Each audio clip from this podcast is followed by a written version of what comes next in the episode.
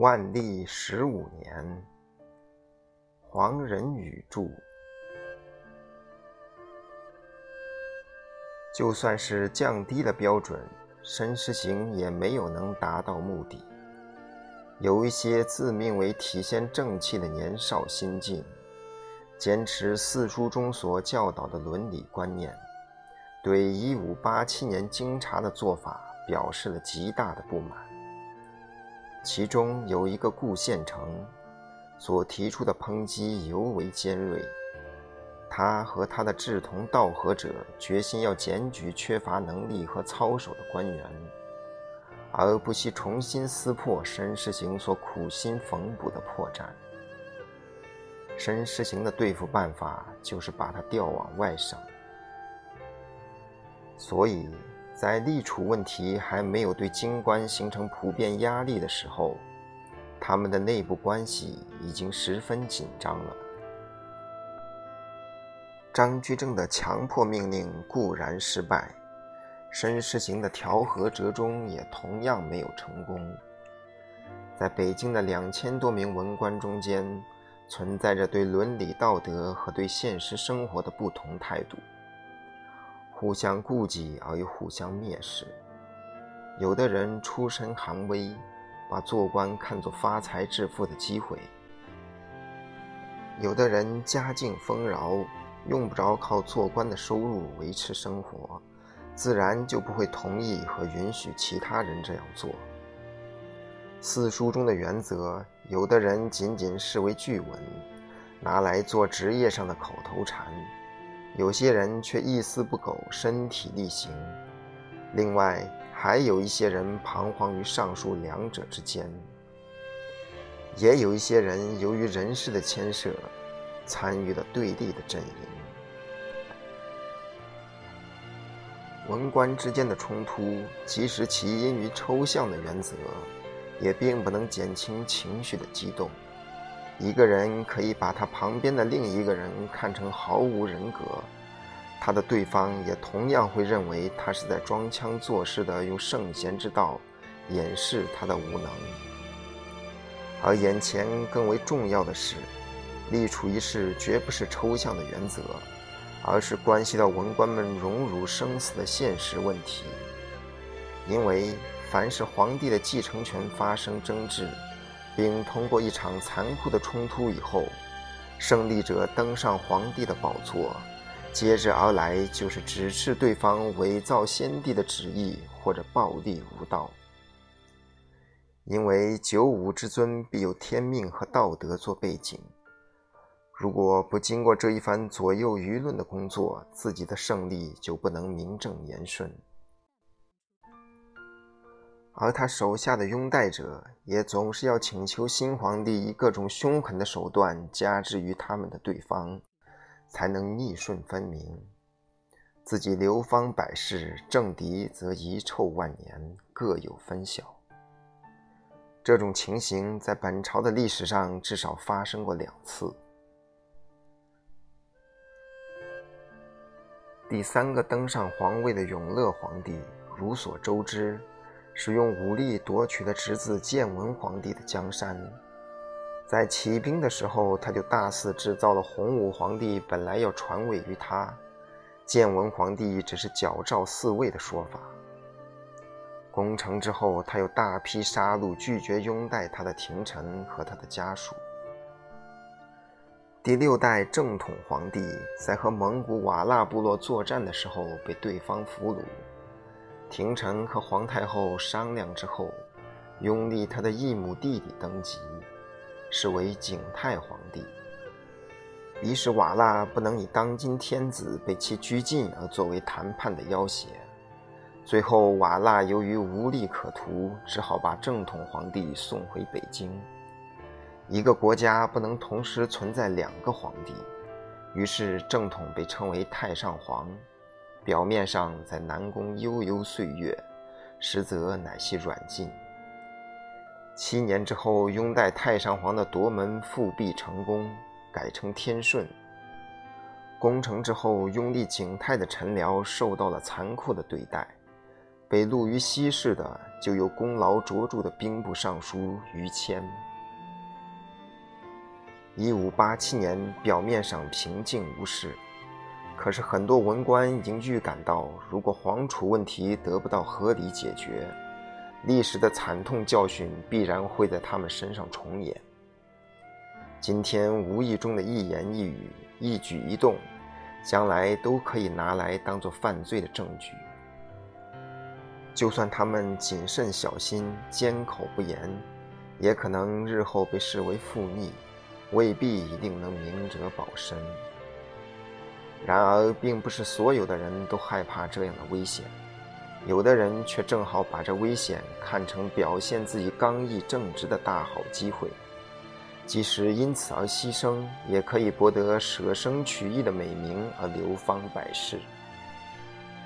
因此，除了接二连三的递上奏章以外，他们还刻意呢附有煽动性的小册子和传单，闹得北京城沸沸扬扬。万历在他御宇的后期，已经清楚地看到自己不能避免历史的指责，他与陈辽不和，同时又是一个不负责任的君主，这已成为定案。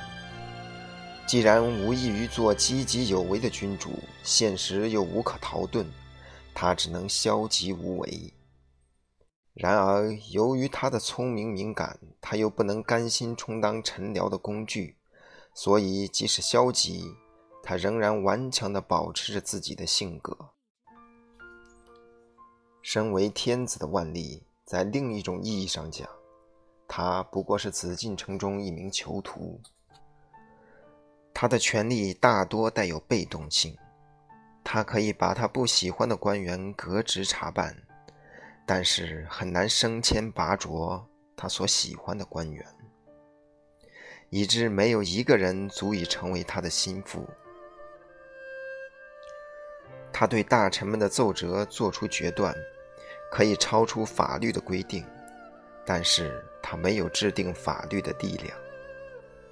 臣僚之间发生冲突，理所当然的由他加以裁夺，但是他不能改造制度以避免冲突的发生，而且他裁夺的权威性正在日益微弱，因为他被臣下视为晏安怠惰。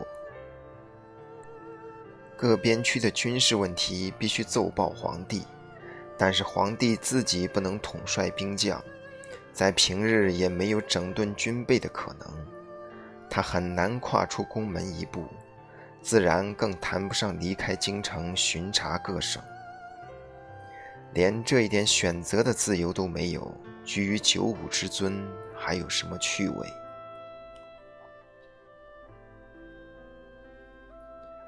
大小臣僚期待他以自己的德行，而不是权力，对国家做出贡献。但是德行意味着什么呢？张居正在世之日，皇帝在首辅及老师的控制之下，作为抽象的道德和智慧的代表。所谓德行，大部分体现于各种礼仪之中。他要忍受各种礼仪的苦闷与单调，这也许是人们所能理解的，但几乎很少有人理解的。乃是他最深沉的苦闷，尚在无情的礼仪之外。皇帝是一种社会制度，他朱翊钧却是一个有血有肉的个人。一登皇位，他的全部言行都要符合道德的标准，但是道德规范的解释却分属于文官。他不被允许能和他的臣僚一样，在阳之外另外存在着阴。他之被约束是无限的，任何个性的表露都有可能被指责为逾越道德规范。在他的母亲慈圣皇太后去世以后，礼部立即郑重制定了丧仪，宣布全国居丧二十七日，居民全部服丧，帽子上缠以白布，全部京官一律披麻戴孝。不许穿着朝靴而戴之以草鞋，摘去纱帽的两翅而戴之以两条下垂至肩的白布。大小寺院鸣钟三万响，昼夜不息。三日之内，四品以上的官员及其夫人分批整队前往慈宁宫举行礼仪上的嚎哭，嚎哭十五次，全部人员的动作协调，一哭接哭，一止接止，有如交响乐。人们看得很清楚，慈圣太后之被隆重追悼，并不是因为他个人引起了如此广泛而深沉的哀思。他不过是一个形式上的代表，他的丧仪象征了全国臣民怀念慈母的养育之恩，也表现了他们对皇室的忠捆。不难想象，这些官员和夫人在嚎哭完毕以后回到家里，由于为这隆重的丧仪所感染，势必要对长者更为尊敬，而全国的风俗乃能更为醇厚。然而，万历皇帝早已丧失了这样的信心。他已经把一切看透，仪式典礼只会产生更多的仪式典礼。作为全国的表率，他又必须在每一种仪式中使用全部的精力去表现他的诚意。他在过去的生活里付出的精力已经太多了。他已经不再有周旋应付的兴趣，所以他以近日偶患失毒、服药未愈、行走不便作为理由，免除了自己应该在众目睽睽之下参加的繁文缛节。但这并不等于说皇帝有亏孝道。根据当日居留在北京的外国教士记载，皇太后入殓时的一切细节。都出于万历的亲手安排，把传统上规定的天子之责置之不顾。时日一久，万历懒惰之名大著。有的历史学家认为他的惰性来自先天，也有历史学家则怀疑他已经染上了抽鸦片的嗜好。这些历史学家所忽略的是下面的琐事。万历既免去了自己参加典礼的麻烦，却在用一些更为无聊的办法在消磨时光。每当天气晴和，他一高兴，就和宦官们制银为戏。他自己做庄稼，宦官把银叶投向地上画出的方形或圆形之中，得中者取得加倍或三倍的偿还，不中者即被没收。这种细碎的事情表现了一个喜欢活动的人物具备着充沛的精力，但又无法用之做出积极的创造。皇帝的这种苦闷，乃是历史的悲剧。